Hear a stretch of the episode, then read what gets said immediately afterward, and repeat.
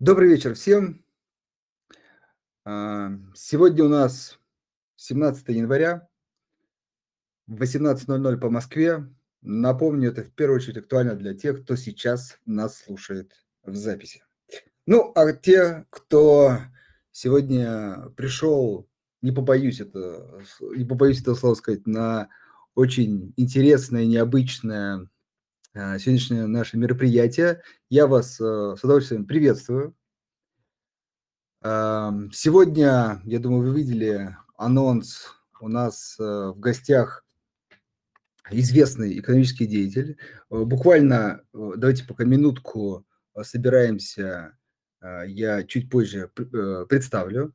Ну, а пока, все-таки по такой сложившейся немножко традиции, давайте пробежимся по основным рынкам и э, посмотрим, э, пока все присоединяются, что там происходит. В общем, наш рынок, ну так аккуратненько, если можно сказать, э, старается расти. Вот, ну а в общем находится в таком достаточно, ну, узком, по крайней мере, по историческим меркам уж точно, боковике. Вот, но э, надеемся, что такая первая цель, которую мы, по крайней мере, ставим для себя а, в 2023 э, году как две с половиной тысячи по индексу МВБ, а, будем, надеемся, к ней а, подбираться. Напоминаю для тех, кто периодически к нам заглядывает, что главная инвестиционная ставка на весь 2023 год – это в первую очередь э, получение, выплата, в первую, в первую очередь, выплата дивидендов – российскими компаниями, но а уже нами, акционерами их, собственно, а, получения. А, второе, наверное, что хочется прокомментировать, рубль немного скорректировался после такого существенного ослабления в декабре. Ну, в общем, пока наши взгляды, наши прогнозы здесь э, также на уровне 70 плюс-минус с таким широким колебанием. Это то, что скорее всего, мы будем видеть э, в первом, по крайней мере, квартале. Ну что, э, больше особенно такого значимого ничего не происходило. Напомню, что в этот четверг у нас э, мероприятие, где мы в первую очередь разговариваем про рынки, отвечаем на ваши вопросы. Поэтому, если они у вас есть непосредственно по компаниям, по эмитентам, приходите в четверг в 6 часов, с удовольствием на все это ответим.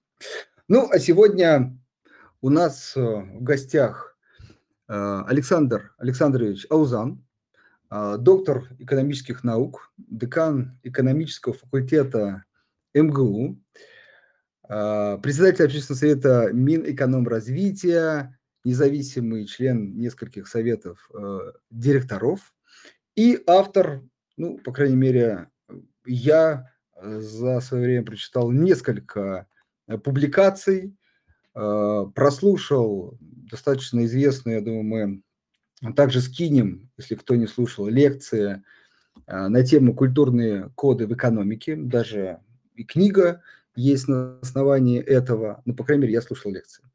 Вот, и в рамках этого сегодня хотелось бы обсудить эту э, тему.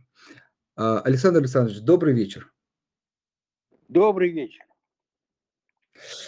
Спасибо вам огромное, что нашли время, а, выделили. У нас, может быть, немножко не столь такой экономический э, профиль, но, как мне кажется, фондовый рынок э, очень важная составляющая, в том числе экономики в целом. И даже порой э, ее такого отражения или барометр, как, как там идут дела, фондовый рынок, по крайней мере, очень чутко на это реагирует. Ну что, а, формат у нас а, следующий. Мы примерно 30-40 минут, может быть, сегодня чуть дольше а, будем, будем вместе. Да, давайте представлю. Дмитрий Фирсов, генеральный директор нашей компании, сегодня тоже с нами. Дима, тебе тоже добрый вечер. Да, добрый вечер, коллеги. Да, Александр присоединяюсь. Спасибо огромное, что нашли время персонально очень рад вас слышать. Надеюсь, что будет всем это очень интересно и полезно. Добрый вечер. Добрый вечер. Хорошо, тогда э, давайте начнем. Э, время, так сказать, сложное. А, много вопросов, но хочется э, в первую очередь э, начать с таких базовых вещей, а потом уже, может быть, непосредственно к, там, к России, э, к текущей ситуации. А, вопрос следующий. А, безусловно, хочется еще раз всех наших слушателей, как сказать, сподвигнуть послушать лекции, потому что там более развернутый ответ. Но вот сейчас, может быть, более кратенько, все-таки скажите, пожалуйста, почему одни страны там, производят инновации, там, растет, увеличивается научно-технический прогресс, в общем, страны заметно растут, а другие, к сожалению, э, ну, не развиваются, не происходит каких-то таких скачков развития, ну, например, как последние годы, там, ну, даже десятилетия продемонстрировал, допустим, Китай. Сейчас, на наш взгляд, вот Индия тоже активно начинает, может быть, делать первые шаги в этом направлении. Вот э, какие все-таки факторы э, способствуют, что одни страны, регионы растут, развиваются, а другие, к сожалению, может быть, развиваются, но не так быстро, как хотелось бы? Мне кажется, вы задали сразу несколько вопросов таким кустом, но я попробую ответить сначала на а, ваш главный вопрос, вопрос номер один, почему страны живут так по-разному? Вы знаете, в начале 90-х годов а, британский статистик Ангус Мэдисон сделал интересную штуку. Он свел на одну страницу, в одну таблицу данные по экономическому росту и численности населения по странам не за 5-10 или даже 20 лет, как мы привыкли смотреть, а за все время статистических наблюдений, за 180 лет. Он посмотрел, что происходило с 1820 года по всем странам мира. И оказалось, что существует две траектории, всего две, по которым движутся страны. Я бы привел аналогию космическую, как первая и вторая космическая скорость. Все, конечно, летают в космос, только кто-то вокруг Земли, а кто-то уходит в дальний космос. Так вот, сейчас, а это было видно еще 30 лет назад на таблицах Мэдисона, так называемых, а около 40 стран, немножко меньше, идут на второй космической скорости. То есть средняя скорость развития за а, там, 10-20 лет у них значительно выше, при том, что годовые скорости небольшие. А все остальные страны, то есть счетом примерно 160-170, тоже развиваются, но идут а, с небольшой среднегодовой скоростью, если считать за большой период, а, причем идут очень неровно. Это страны, которые быстро растут, потом падают. Потому что главное искусство экономического развития оказалось э, в том не как расти, а как не падать потом. Обратите внимание, мы и на Китай можем взглянуть вами упомянутый. Китай падал почти сто лет. У китайцев есть выражение столетие унижений. С середины 19 э, века и практически до 70-х Э, годов века 20 Китай вообще не развивался. И если двигался, то вниз. А потом двинулся резко вверх. Мы пока это можем считать восстановительным ростом. Возьмем нашу страну. У нас были за 300 лет, по крайней мере, две попытки дотянуться до звезд. Была Петровская модернизация, когда мы вот вышли в Европу, стали европейской державой. Но только потом, после Петра, экономика нырнула вниз, и, скажем, а, производство восстановилось только при Екатерине II на тех уровнях, до которых дотянули усилиями времен Петра. Сталинская, большевистская модернизация 20 века тоже, вот они, звезды рядом – а потом сползание, потеря фронтирных точек в 70-е годы, спад 90-х годов и так далее, и так далее. Вот такое с довольно многими странами происходит. Это в мировой науке называется path dependence problem, по-русски я предложил это называть колеей, эффект колеи. Вы как будто пытаетесь вырулить из колеи, но вот уже, вот, вот уже задние колеса, и тут раз, и снова попали в ту же самую колею, и у вас перед глазами картинки как будто повторяются, дежавю такой наступает. Поэтому, отвечая на ваш вопрос, я бы сказал, что это известное явление, которое исследуют минимум 30 лет экономисты, там парочка Нобелевских премий за это дано. Эффект колеи, когда некоторые страны движутся неровно, пытаясь достичь высоких результатов, иногда достигая потом падают, а некоторые страны устойчиво э, растут. Причем есть минимум пять стран, которые, похоже, эту проблему решили. Первой такой страной была Япония. Она сумела с одной траектории э, передвинуться на другую. Почему так происходит? Это довольно э, сложная штука, искали объяснение долго, но если просто говорить, в основе всегда лежит случайная ошибка очень давних времен, когда были неправильно выбраны ориентиры, а, нормы, условия, а потом культура закрепила эти неправильные условия, и вы уже поменяли и налоговую систему, и экономическую политику.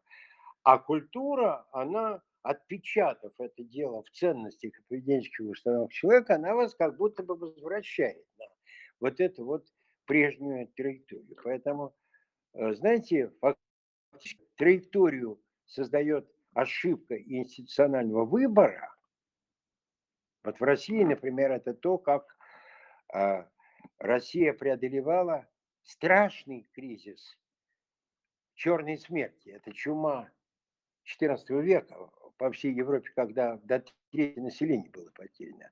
Одни страны стали преодолевать, стимулируя э, население долей урожая, кусочком поля и так далее, и так далее. А другие страны, между прочим, не только наша, еще восточные земли Германия, Румыния, они решили вопрос просто. Они сказали, мы силой государства прикрепим человека к земле, редкий ресурс человека, потому что, ну как, эпидемии, людей мало, а земли много. Вот мы его прикрепим, и будет он работать как миленький. И возникла знаменитая национальная пара самодержавия и крепостничество, которая периодически в нашей истории в разных вариантах, то в виде колхозного строя, то в виде скажем, хозяйственного использования призывной армии в 90-е годы. Можно я про самодержавие говорить не буду. Вот она периодически повторяется и задает определенные границы возможностей наших экономических успехов. Кстати, Петр, а, в отличие от Европы, делал промышленность на крепостной основе. Он же крепостных нагнал на уральские заводы.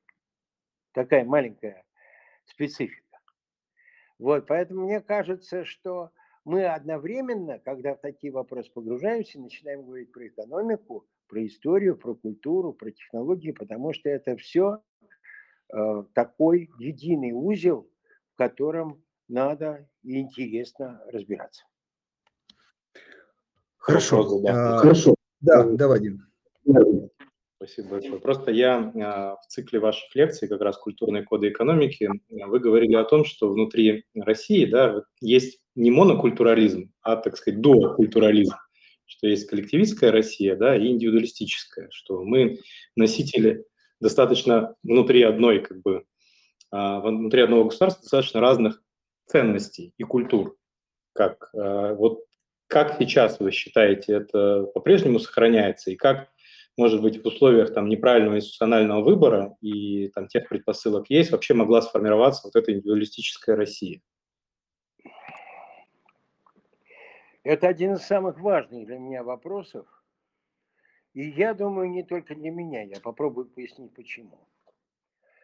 А, давайте начнем с того, что мы в своих поисках, исследованиях, полевых исследованиях случайно открыли а, вот этот очень важный факт, что а, в России существует два ядра экономической культуры, что Россия одновременно является коллективистской и индивидуалистической страной. Или, как я предложил назвать, К-Россия, коллективистская, и И-Россия, и индивидуалистическая. Как это получилось у нас-то? По мировым исследованиям ценностей, они проводятся десятки лет, по сотне стран, по результатам этих исследований в России средний индивидуализм и средний коллективизм. Но понимаете, что такое средний? Это может быть средняя температура по больнице, поэтому мы своими исследованиями, между прочим, с российской венчурной компанией, мы это делали, Институт национальных проектов, участвовал Кур, э, Кудринский центр стратегических разработок, конечно, мои коллеги с экономического факультета. А мы исследовали разные российские регионы и проверяли, какой вариант правильный. Каждый из нас чуть-чуть индивидуалист, чуть-чуть коллективист. А я сейчас поясню, что за этими словами стоит. На мой взгляд, самое лучшее определение индивидуализма э, дают не научные книжки. А Данил Александрович Гранин, замечательный советский и российский писатель, с которым у нас были добрые отношения, он мне сказал однажды великую фразу. Он сказал, в России можно сделать очень многое, если не спрашивать разрешения. Вот индивидуалисты – это люди, которые делают, не спрашивая разрешения. А коллективисты – это люди, которые делают, спрашивая разрешения, потому что они себя чувствуют частью некоторого сообщества, семьи, города, компании и так далее, и так далее. Коллективизм имеет свою силу. Другой известный советский, российский ученый, да, Юрий Михайлович Лотман, он сказал, что в России есть культурный архетип отдания себя. Человек как будто без всяких условий инвестирует себя вот свое сообщество, деревню, губернию, город, идею, страну. И это, конечно, тоже сильная вещь. Заметьте, на энергетике индивидуализма сделана западная модернизация в Европе и Америке северной, а на а, коллективизме сделаны восточно-азиатские модернизации Японии, Южной Кореи, Китая и Большого Китая в том числе, и, и Тайваня, и Сингапура. Так вот, Теперь про, про нас. Одно предположение, что мы чуть-чуть индивидуалисты, чуть-чуть коллективисты, а другое предположение, что просто в стране живут два разных сорта людей по, по настрою, по ценностям. Второе оказалось верным, потому что оказалось, что в мегаполисах живут индивидуалисты. На Урале, в Сибири, на Дальнем Востоке индивидуалисты. И мы понимаем, почему.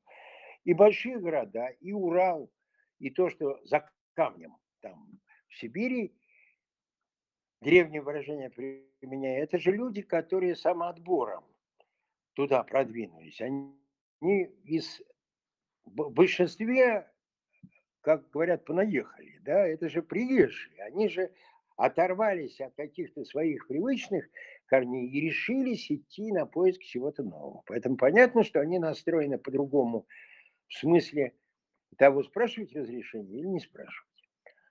А остальные регионы России, и надо сказать, это большинство населения, это коллективистские регионы. Теперь вы спрашиваете, а как так получилось? Вы знаете, международные сравнительные исследования по теории цивилизации, которую э, сформулировал 30 лет назад Сэмюэл Хантингтон, показали, что у нас с вами есть в этом смысле неожиданные близкие родственники. Я скажу, что это Мексика и Турция. А что общего? Причем Япония тоже была в этом ряду. Она только по-другому решила проблему. А общее э, состоит в том, что и Япония, и Мексика, и Россия, и Турция в разное время столкнулись с мощной экспансией молодого Запада, с сильными технологиями, со своей культурой, своими э, управленческими находками, военной организацией. И для того, чтобы сохранить суверенитет, эти четыре страны пошли на перехват технологий управленческих, культурных, военных. И в итоге образовалось то, что Хантингтон назвал разорванные страны, где часть страны приняла сильную вот эту западную культуру, на навыки и так далее, и так далее. Ну, как это при Петре происходило, описано многократно. При том, что понятно, что глубинка народная несла на себе колоссальную тяжесть петровских преобразований, но при этом культурно она не менялась. И в результате возникли такие страны с двумя ядрами, биполярные страны. С одной стороны, для нас же, по-моему, с вами это не такое уж и открытие. После того, как обнаруживаешь э, такие вещи, понимаешь, что многие очень факты э, вы на это указывали. Вот даже возьмем совсем тяжелое, драматическую ситуацию 2022 года. Геополитический и геоэкономический раскол. Вот посмотрите, как по-разному это выглядит для и России, и для России. Для и России это что? Это кризис фронтирной компании.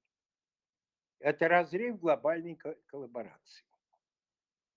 Это потеря многих э, структур, систем, которые строились десятилетия. А для К России, а для К России совсем другая постановка вопроса. Потому что, а что получила коллективистская Россия за постсоветский год? Да ничего практически не получила. Ну, не считая открытого неравенства и, пожалуй, решенные проблемы дефицита. Деньги есть, можешь купить. А почему не получила? Ну вот вроде получается, что как с Западом начали общаться и западные схемы применять, так вот э, э, и для коллективистской России ничего не получилось. Поэтому столкновение с, с Западом коллективистская Россия воспринимает как борьбу за свое. А в, в и России гораздо более сложное, драматичное и трагичное отношение к тому, что происходит. Поэтому э, такая двухъядерная страна, она много в чем проявляется, и ее надо закладывать в том числе в понимание того, как нам жить дальше. Да, это здорово. Я э, предлагаю вот этот сейчас чуть запомнить момент и как жить нам дальше. Это, наверное, хороший вопрос, но ближе к концу дискуссии обязательно к нему вернемся. А, я хотел бы, знаете, какой вопрос уточнить? Э, вот, э, Александр Александрович, э, смотрите, вы отметили, что, ну, понятно, есть страны, которые выходят на уровень развития и развиваются, а есть, которые как бы в какой-то момент что-то, наверное, подвигает их все-таки с этой колеи попытаться выскочить, ну, наверное, отсутствие того самого развития. Вот. И они даже вроде бы, как вы говорите, это начинают реализовывать. Вот вопрос все-таки э, вы вроде бы как сказали, что разные причины, но если можно чуть поподробнее, все-таки что заставляет эти страны э, снова свалиться в эту колею? Есть ли э, какие-то вот общие черты, которые, ну, какие-то грабли, да, на которые они наступают из одной попытки к другой? Да, конечно. А, в общем виде это знаете, как выглядит? В резонанс вступает законодательная и политическая структура, которая не соответствует а, вызовам времени, и ценностные и поведенческие установки населения. Вы пытаетесь поменять политические структуры, поменять законодательство, поменять экономические нормы, записанные в законах, и получаете удар со стороны культуры, потому что люди не привыкли так. Ну как это так? Я вам скажу, я два примера приведу из а, очень разных стран. Первой страной, которая вела всеобщие, прямые, тайные выборы э, президента, была Франция.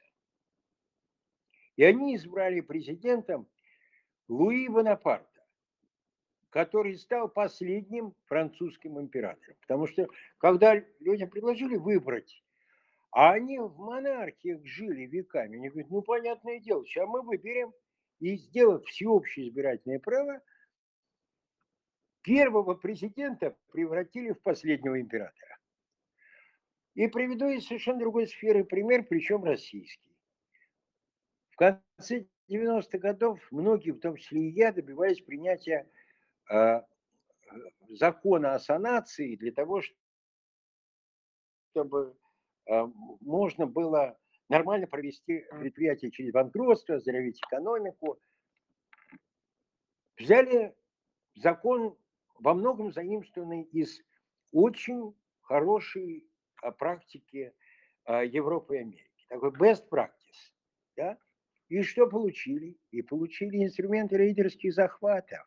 Потому что на разные почве, биологи знают хорошо, а, растения могут давать совершенно другие неожиданные результаты. Здесь то же самое. Культурная почва – она может привести к тому, что плоды будут не те, и вообще будут ядовитыми, или не взойдут.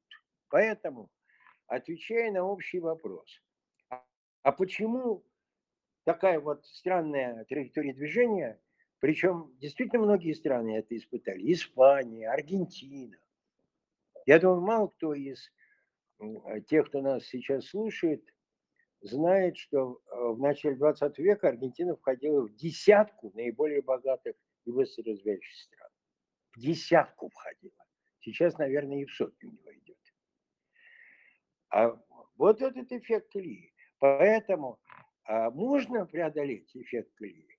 Ну да, мы видим, что Япония, Южная Корея, по крайней мере, это сделали.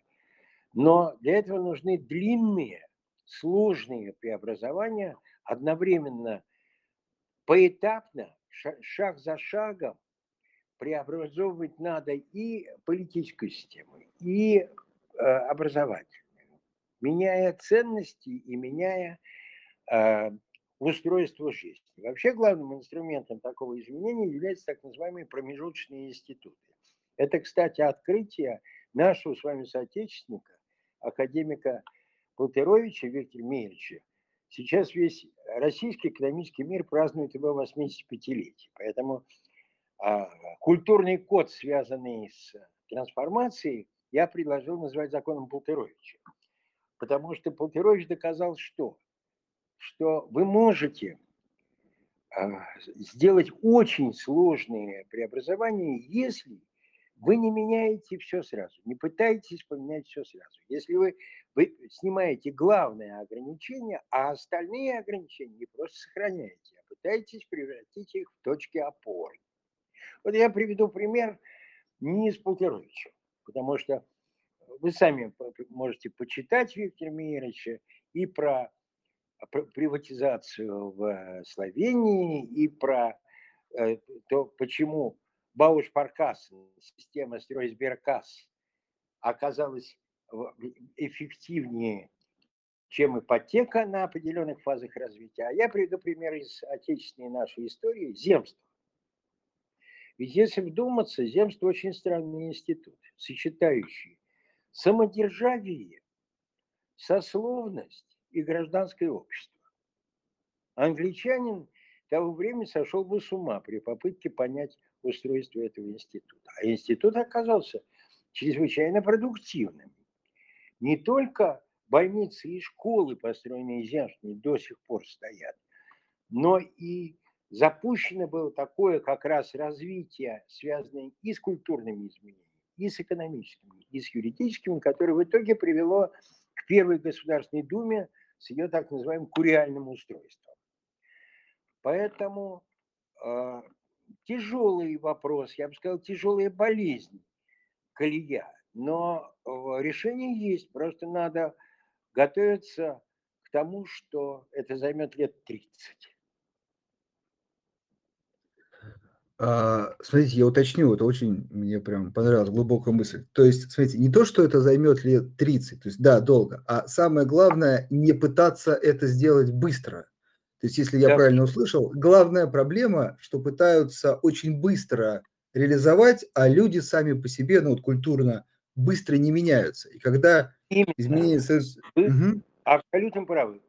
Лимитирующий фактор, ну как, э, в караване э, движение всегда ограничено самым медленным участником этого каравана. Медленнее всего меняется культура. Вы э, политику, экономику, право можете поменять быстро, кое-что в одну ночь. А вот культура, она измеряется в изменениях поколениями, хотя значимые изменения эм, происходят и за меньшее время, но, э, знаете, было такое исследование интересное по, по, по Германии, поскольку Германия разделялась на западную и восточную. 40 лет две Германии жили отдельно, потом они соединились. Было сделано исследование под красивым названием «Goodbye, Ленин or not».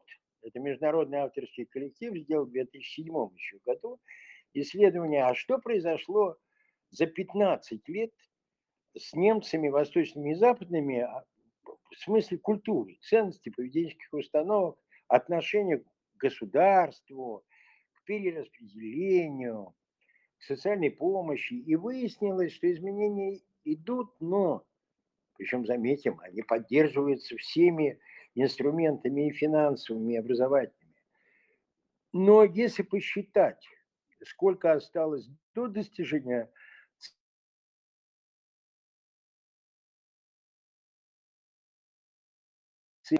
что это э, занимает 40 лет.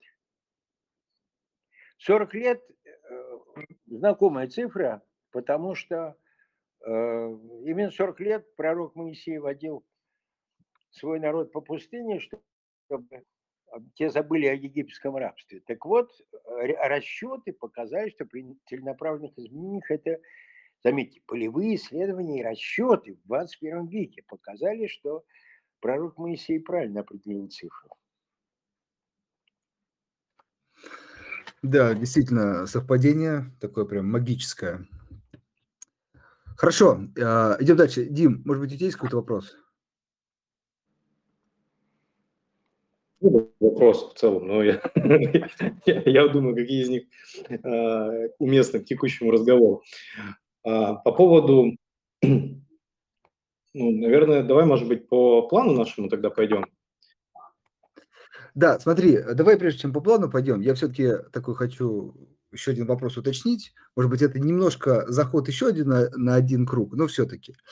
Вот э, такой тоже базовый вопрос, по крайней мере, я хотел задать. Вот смотрите, э, скажите, пожалуйста, все-таки ваше мнение. Вот если э, в стране установить, э, ну, скажем, какие-то правильные, в кавычках очень важно, правильные экономические э, законы, тенденции, ну, не знаю, например, способствовать конкуренции, там, э, частная инициатива, частная собственность и так далее, какие-то базовые принципы. Вот, понятно, что я хочу акцентировать, они, конечно, в разных странах по-разному понимаются. Но все-таки, вот э, сможет ли, э, например, одна страна с культурным кодом как бы реализовать потенциал, а другая, даже очень важно, если экономически все правильно настроено, то вот лишь культурный код может ли воспрепятствовать э, вот действительно правильным экономическим законам? Или, перефразируя свой вопрос, что все-таки важнее? Вот правильные настройки, ну, экономическая теория в основе там, и так далее, и так далее, или все-таки культура, вот с вашей точки зрения? Есть известная поговорка, что культура есть стратегия на завтрак. Это менеджерская поговорка. Но я, тем не менее, соглашаясь с мудростью этого суждения, скажу, что я не разделяю точку зрения, что культура – это приговор, что культура – это судьба. Это не так.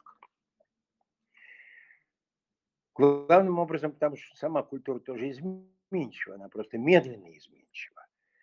Поэтому, а, к сожалению, вся трудность преодоления эффекта колеи как раз в том и состоит, что вам нужно одновременно заниматься и развитием конкуренции, и утверждением определенной структуры собственности. Причем не исключено, что вам сначала придется, а, скажем, не частную собственность сделать доминирующей, а, а организовывать конкуренцию разных видов собственности, потому что, ну, посмотрите, вот на современную Россию бросим взгляд. Это же страна госкапитализма. Знаете, мне когда пять лет тому назад говорили, а вот как же в банковской сфере у нас на верхушке одни государственные банки, но только вот Альфа. Я говорил, а что, раз в других отраслях у нас все сильно по-другому? У нас страна, где, да, есть конкуренция, но она в основном ограниченная или олигополистическая, или монополистическая. Да, есть предпринимательство, а, крупные и средне-малые компании, но, безусловно, малый бизнес чувствует себя довольно хилым и занимает совершенно другие проценты в валовом продукте в доле населения, чем, например, в континентальной Европе.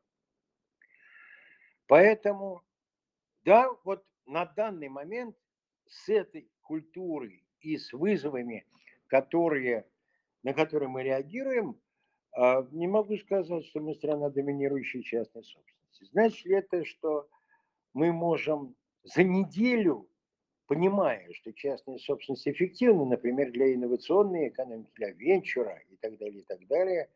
Я, кстати, могу привести пример, почему более эффективен, чем государственный капитализм. Знаете, я был независимым директором э, в, совет, в совете директоров нескольких государственных инновационных компаний. И мы очень старались повторить климат – Э, необходимые для инновационного развития, все законодательство необходимое, весь набор организаций. Но была одна великая проблема.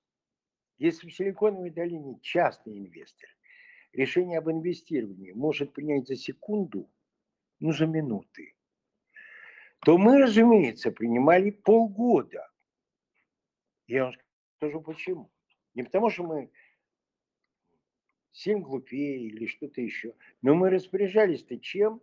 Мы распоряжались бюджетными деньгами, потому что в нашей схеме венчурной все устроено как в Силиконовой долине, только э, в основе, в первых первоисточнике, не перенакопление частного капитала, а недостаток частного капитала, не готовность его рисковать, и в итоге небольшой государственный. А если вы бюджетными деньгами это делаете, то надо думать про проверки, прокуратуру и так далее, и так далее. Значит, надо 10 раз делать экспертизу. В этом смысле я и говорю, что да, частные структуры оказываются гораздо более эффективными для инновационного процесса.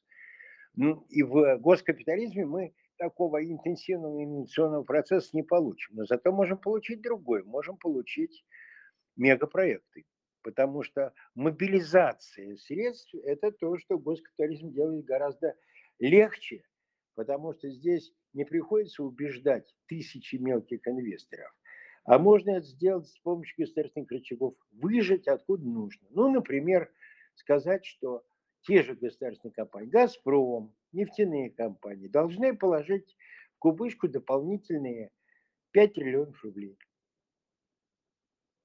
И, и это сделать основой для а, некоторого такого мобилизационного мегапроекта. Поэтому по-разному работают эти системы, и перескочить из одной в другую, вот это самое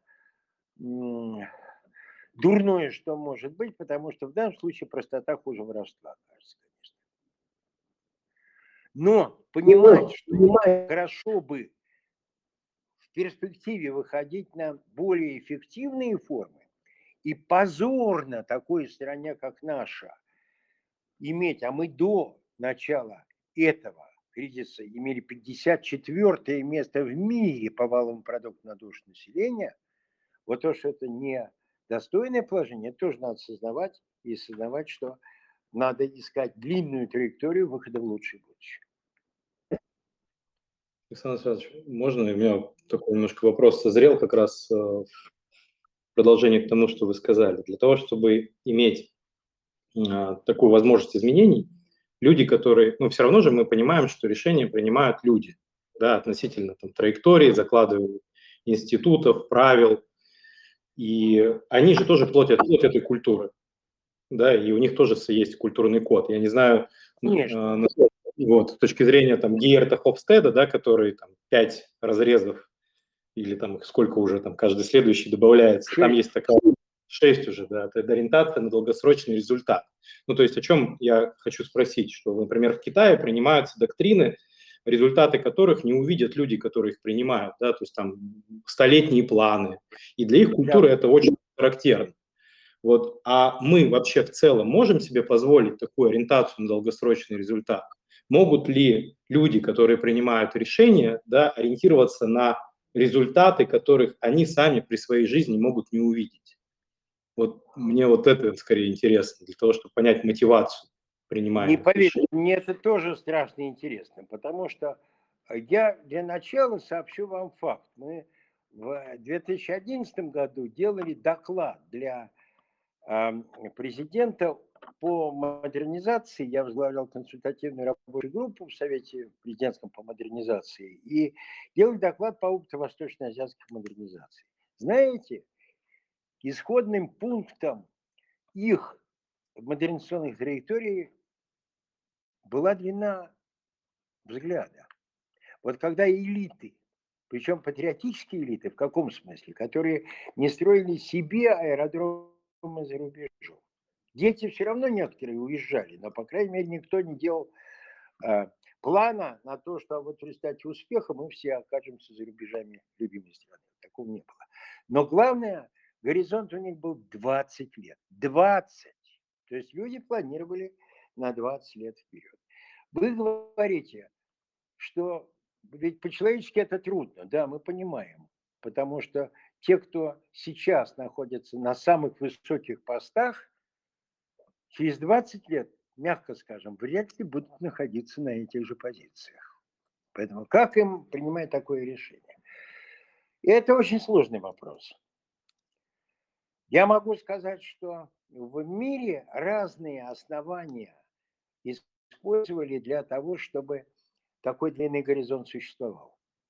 Но, скажем, в коллективистских обществах ну, он существует благодаря тому, что они себя ощущают частью клана, скажем прямо. Что они в этом смысле планируют для своих внуков с такой же легкостью, как для себя на ближайшие два года. А в других случаях наличие крупной частной собственности, олигархии, создавала длинные перспективы, потому что э, понимали, что вот э, это большой капитал, значимый для национальной экономики, для судеб страны и так далее, и так далее.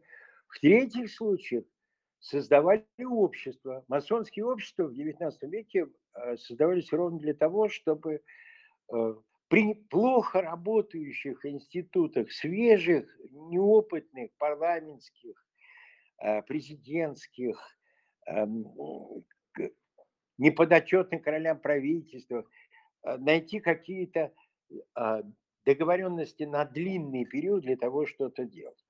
В России Екатерина II применила необычный способ.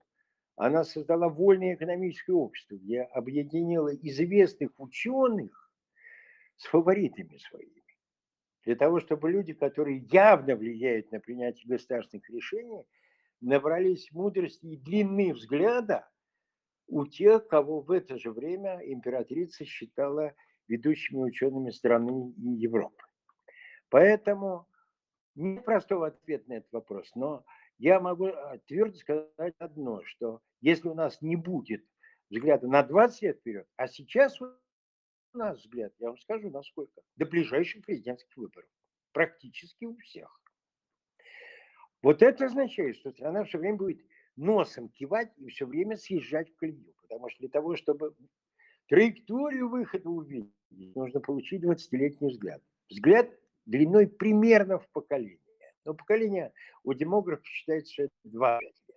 Вот примерно э, близкий к длине поколения нужно получить взгляд. И это от каждого из нас тоже зависит. В себе такую способность культивировать. Я хотел спросить, Александр Александрович, сколько времени у нас есть? Э, потому что вопросов и в чате много. Вот я вижу. Минут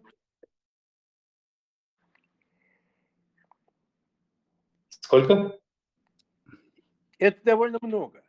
Я, знаете, когда вот э, делал ежемесячные тогда доклады президента от э, консультативной рабочей группы, делался доклад правительства по модернизационному вопросу на 30 минут и э, доклад от альтернативной консультативной рабочей группы на 3-5 минут. Оказывается, за 3-5 минут много чего можно успеть. Я постараюсь. Да, спасибо большое. Андрей, а, есть у тебя вопрос? Я пока выйду да, из есть. чата. Да, Там хорошо. Я думаю, что... Э, э, смотри, я предлагаю вот нашу часть дискуссии как раз закончить вопросом вот в серединке, который мы озвучили, что делать. Хотя вот сейчас, может быть, частично мы на это ответили, иметь более долгосрочные э, взгляды. Но э, все-таки хочется этот вопрос повернуть вот в ключе такого противоречия, о котором мы говорили. С одной стороны, есть индивидуалисты, другой э, коллективисты, и, в общем, это не, не то, что в одном человеке, а это именно разные группы. Вот, ну, это данность, да?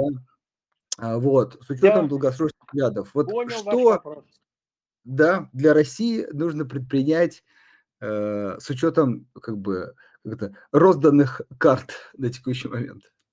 Да, вот вы знаете, я бы попробовал трактовать это следующим образом. Мы можем увидеть в этом два полюса, а можем увидеть две возможности. Потому что восточно-азиатские модернизации показали преимущество одного, западные показали преимущество другого. Вопрос, можем ли мы построить самолет с двумя моторами, которые сейчас работают друг против друга, потому что и Россия Каких институтов хочет? Свободы, демократии, модернизации. К Россия чего хочет? Государственного участия, социальной поддержки, солидарности. Можно ли такое совместить? Я скажу сейчас неожиданную вещь. Практически ересь.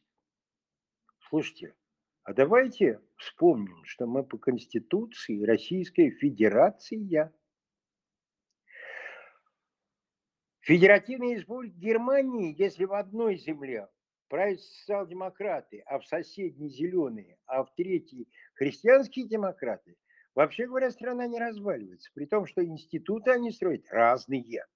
Нормы принимают разные. Я бы для начала пошел на настоящую федерализацию страны, потому что нужно эти потенциалы проявить. Нужно дать возможность людям реализовать то, что они хотят, а не пытаться межеумочную позицию занять, что с одной стороны демократия, с другой стороны нет.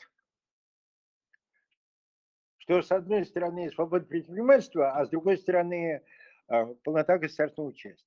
Вот давайте попробуем реализовать это в соседних моделях и увидим сравнительные результаты. Не исключено, что в разных регионах это разные будет давать результаты.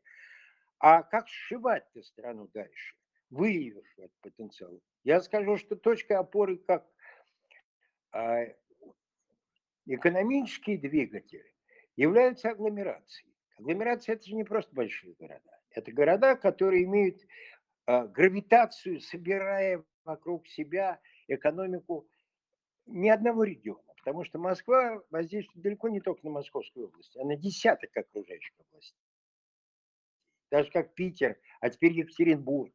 А я думаю, что будет такой и Самара. Я думаю, что южно-сибирская агломерация городов поднимется. Я думаю, надо попробовать сделать агломерацию вокруг Владивостока, хотя это чрезвычайно тяжело. И вот сшивание э, двух Россий э, на этой экономической основе будет возможно. Но а, хочу сказать, что для этого не только закон надо менять, для этого надо менять ценности и поведенческие установки – через образовательную политику, культурную политику, утверждая прежде всего долгосрочный взгляд, доверие большинству, потому что у нас только 25% соотечественников доверяют большинству. В Швеции 63%. И третье – договороспособность. Вот отказаться от убеждения, что компромисс – это слабость. Компромисс – это нормальное решение, если вы делаете сложный проект. А будущее России – это сложный проект. Хорошо. Э, Дим, можно еще один вопросик, э, прежде чем я вспомню? Я боюсь, что у нас уже не получится по времени, но если только очень коротко. Очень коротко, да. Смотрите, э, вопрос Китай. Вот все-таки хочется пару слов про него. Безусловно, динамичный рост, динамичное развитие экономики, повышение уровня жизни. Вот э, не видите ли вы вот там как раз вот этой проблемы, что экономика, экономические институты, вот эти некие свободы, может быть, они могут там оторваться от э, как бы культуры и затянуть Китай в колею. Или все-таки ну, прогресс настолько очевиден, настолько долг, что уже и культурный, скорее, код, например, китайцев меняется под экономику. Или, опять же, проще, Китай, опять же, прогнозы вещь сложная, скорее сползет в колею, или уже можно сказать, что он вывелся и будет динамично развиваться. Меня тоже занимает этот вопрос. У меня нет однозначного ответа, потому что Китай в каком-то смысле опровергал представление о том, что на более высоких стадиях экономического развития придется э, вводить то, все, пятое, десятое, что будет сближать институциональную структуру с э, Японией, Северной Америкой и так далее. Но Сейчас Китай после 20-го съезда очевидным образом повернул к государственному капитализму, я бы сказал, к цифровому тоталитарному государству. Технологически это теперь возможно, потому что скрининг с помощью цифровых технологий по поведению граждан, социальные рейтинги, это все намного дешевле, чем а, для тоталитарных государств середины 20 века. Но я склонен считать, что Китай скорее загубит свою экономическую динамику на этом пути, чем поднимет, потому что все-таки те же частные цифровые компании дают инновационную динамику лучше. Не думаю, что если Джека Ма заменить начальником департамента, то будут создаваться столь же успешные системы, как а, Alibaba и прочие продукты частного капитала в Китае. Поглядим. Хорошо. Дим. Хорошо. Дим. огромное. Да, я так понимаю, что время у нас подошло к концу. Да, Или... к сожалению, время вышло. Вот. Я хотел вас еще раз поблагодарить. Я надеюсь, что мы не сильно обнаглеем, если пригласим вас еще раз.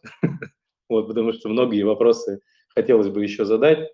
Но в любом случае спасибо. Спасибо, мне было интересно отвечать на ваши вопросы. Благодарю вас.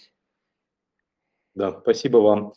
Напомню, что все эфиры у нас выкладываются в записи. Вы можете их переслушать на всех стриминговых платформах. Спасибо вам огромное, что были с нами. И всего доброго. До свидания. Да, большое спасибо. Всего доброго. До свидания.